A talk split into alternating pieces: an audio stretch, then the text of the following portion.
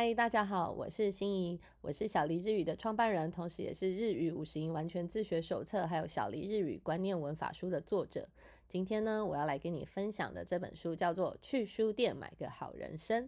这本书呢，是在今年的十一月由金周刊上市的一本翻译书。这本书呢，是透过这个畅销作者千田卓哉所写的。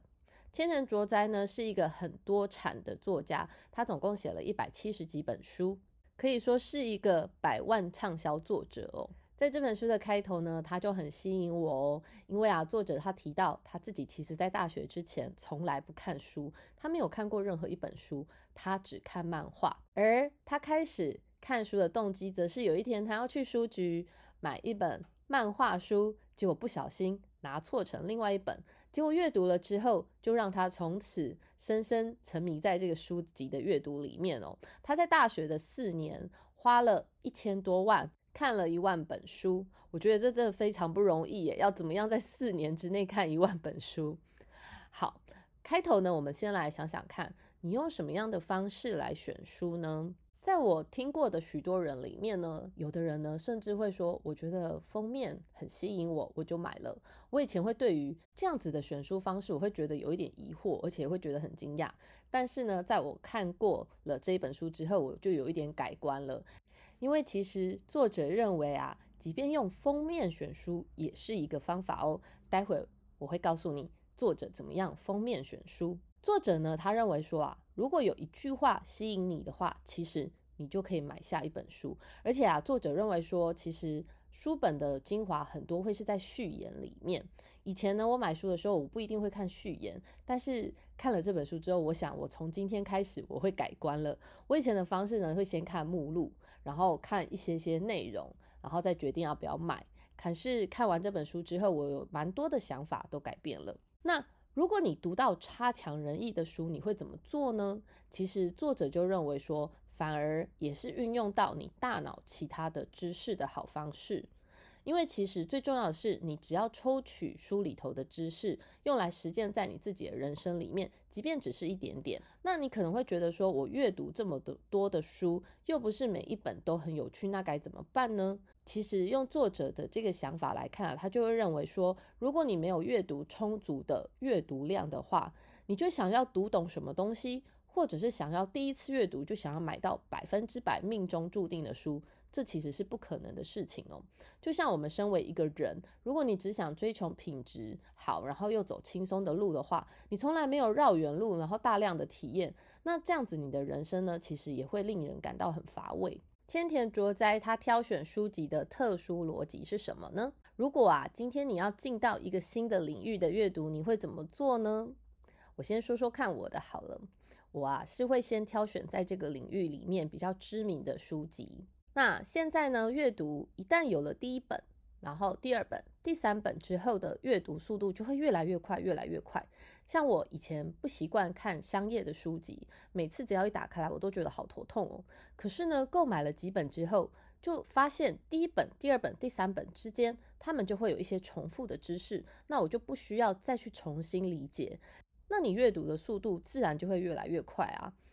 但是呢，作者呢，他有一个比较特殊的选书逻辑。他认为说，如果啊你要在有限的时间之内，你要吸收高品质的知识，其实有一个诀窍哦，就是只买三本在该领域内你自己觉得容易阅读的书。我觉得啊，这个重点在于容易阅读，因为其实。我之前自己在阅读商业书籍或者是理财书籍的时候，老实说被我弃读的书也不少，因为有的根本就还我的程度根本还不到，因此根本就看不下去嘛。而且啊，作者他认为说，在这三本书里面呢，你要包含是有你喜欢的作者，然后还有你讨厌的作者。还有未曾接触过的作者，其实我在看这本书的时候，我不太懂为什么要选一个讨厌的作者的书。不过，我想作者应该是想要借由阅读了喜欢的作者，然后也阅读了讨厌的作者的文字，来来用另外一个角度理解这个领域的知识哦，并且也透过喜欢的作者跟讨厌的作者的对比，那你可以借由不同的。风格来理解要怎么样诠释这个领域的知识。那作者也提到说，你也可以选未曾接触过的作者的书。但是呢，作者他一再强调，你千万不能买困难、不好读，或者是你生理上本来就很排斥的书哦。那当然就是要尽可能的减少厚度还有字数。这样子的书呢，你会比较相对容易掌握重点，那也就变成你进入这个领域的这个门槛会稍微低一点点哦。那用三本顽童不同角度切入的书，就可以让你发现其他不同的观点。作者千田卓哉的一趴选书法则是什么呢？有的人呢可能会认为说啊，最近没有什么好书；有的人也会说啊，最近没有什么好电影。作者啊就针对这一点提出了反驳。千田卓哉呢就认为，这样子的人通常是因为阅读的量太少，或者是看的电影不够多。因为你随时随地都可以看到不同时期的作品。如果呢你要遇见十件有趣的作品的话，那么其实我们只要品味一千本的书，那么一定可以找到有趣的作品。那作者呢也举出说，其实做工作也是一样，如果你可以完美的做完一百件工作。你就会遇见一件有趣的工作哦。不知道你是不是有一种感觉，是你自己觉得你自己读过的东西都没有办法在脑中整理好。像这样子的时候，你会怎么做呢？我有听过一个说法，就是当你念一本书的时候，在你的脑中是还没有办法形成知识的网络的，也就是没有办法形成你的脑内图书馆。可是当你越念越多本。在这个领域的书的时候呢，你的脑中自然而然就会对这个领域的知识有了一定的认知。所以，当今天有人询问你该领域相关的问题，或者是你自己需要用到的时候，虽然当时呢，你针对每本书或者是每一个知识输入你脑中的。这个时间点是不一样的啊，可是你的脑内图书馆会自动帮你很快很快的搜寻起来，然后帮你连接当时你所学到的东西跟知识，来应用到你现在所需要解决的这个问题里面哦。作者呢，他就举出了大量阅读各种奇妙类别的书籍，然后他的脑袋呢，随时都处在乱成一团的状态的这个例子来说明哦。千田卓哉呢，他说。当脑袋乱到极限之后，就会突然开始整理至今读过的资讯哦。这样子的体验呢，发生在我与别人沟通的那一个瞬间，而我在过去大量读到的纷乱资讯中，自然而然的冒出了新芽。下一个瞬间，对方就哑口无言，乱成一团的资讯就串联起来了。这个是千田卓哉他在这一段里面所提到的。我曾经呢，也因为阅读这个理财的书籍啊，我觉得好乏味，觉得很困难。当时呢，我也不知道怎么样的实践。但是后来呢，随着我在这个领域呢阅读越来越多经典的书籍，然后很多人推荐的书籍之后，我开始发现我有一点点懂了。然后呢，我就照着这个书内的方式进场实践，就像。前几年大家很推崇的这个被动化的投资，其实我一刚开始，我连被动化的投资 ETF 是什么东西我都搞不懂。后来呢，就是不断的去买书来看，我终于了解。那一开始呢，我也是抱着这个到底是什么东西，有一点点害怕的心态。那随着呢阅读的书籍越来越多之后，我开始发现 ETF 相对其他。投资人主动选择的个股啊，其实是相对很安全的。这个呢，也是因为我大量的阅读类似的书籍之后，我才敢进场实践操作。然后呢，又会继续在阅读更多相关领域的书籍哦。有的人呢，可能会觉得心情都低落了，怎么有办法看书？有的人呢，可能会认为自己都这么穷了，怎么可能还有闲钱买书呢？关于这个样子的想法呢，作者提出了另外的看法。他认为说啊，其实当你处在一切都是负面循环的时候，这个才是读书的好时机。因为呢，当你觉得你很幸福的时候，就容易让人处在一个很和平，然后又很痴呆的状态。所以呢，你没有办法进到实质意识上的阅读哦。我觉得某个程度来说，应该是说，因为。太幸福的人生，你什么都没有匮乏，因此呢，你即便看完了书，你也不会有想要实践的这个部分。而那些很知名的成功的人士啊，其实很多都是在很困顿的时候，他们即便省去吃饭的钱，也要买书来阅读。像这样子的例子，我真的听过很多。也许你会很疑惑说，那我要怎么样去挑选一本书来阅读呢？以我自己的例子来看，其实我平时绝大部分的时候我都是买电子书哦，因为其实家里有三个书柜，但是三个书柜除了我的专业的日文书籍，还有这个日本饮食文化的书籍，整个书柜呢还因为各种各式不同领域的书早就已经满了。虽然我都还是有把它拿去送人，或者是用二手书店把它卖掉，但是呢，我还是会尽可能的减少购买实体书。所以呢，我会买越来越多的比例是用电子书，而且呢，我很喜欢这种买完电子书立刻可以阅读的这种畅快感哦。我偶尔呢也会去家里附近的百货公司里面的这个成品呢逛一逛实体书店。我每次去实体书店啊，我一定会带回书籍来。一方面呢，是因为我很喜欢成品，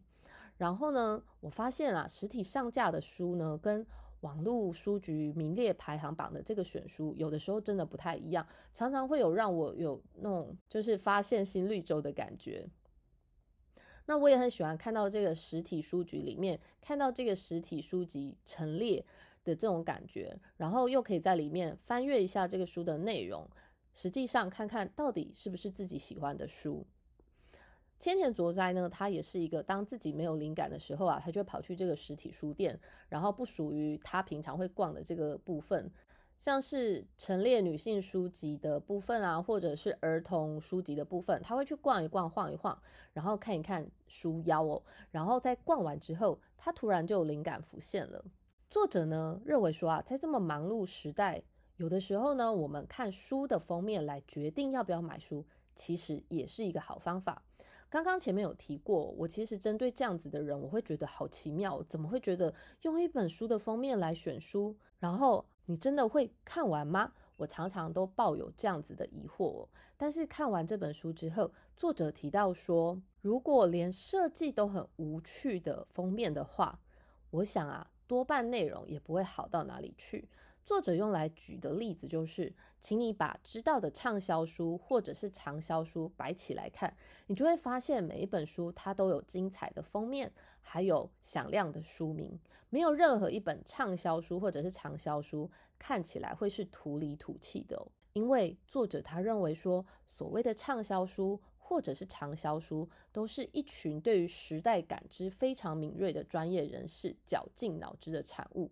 我对于这一点真的非常的认同哦。虽然呢，我不敢说自己的书籍是什么畅销书或畅销书，但是呢，至少我知道我的团队在帮我出版这本书的时候，这两本书的时候呢，他们的封面都是设计的非常的美观，而且是有好几个选项让我选的。所以呢，我自己也会觉得说，如果今天是一本连封面都很无趣的书，拿起来看，通常啊，自己放下去马上不阅读的几率是真的蛮高的。也就是说，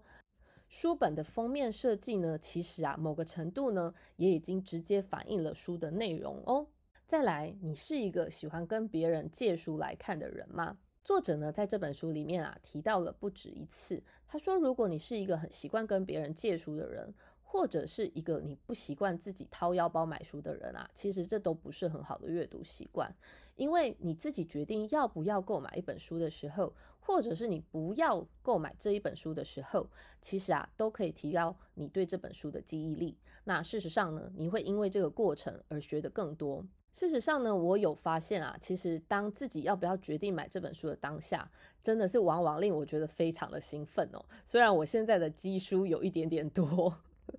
然后呢，买完就会想要迫不及待的阅读。可是呢，如果你今天是跟别人借了一本书，你不曾有挑选的这个过程的话，那基本上你对这本书的印象就不会这么深刻。而且啊，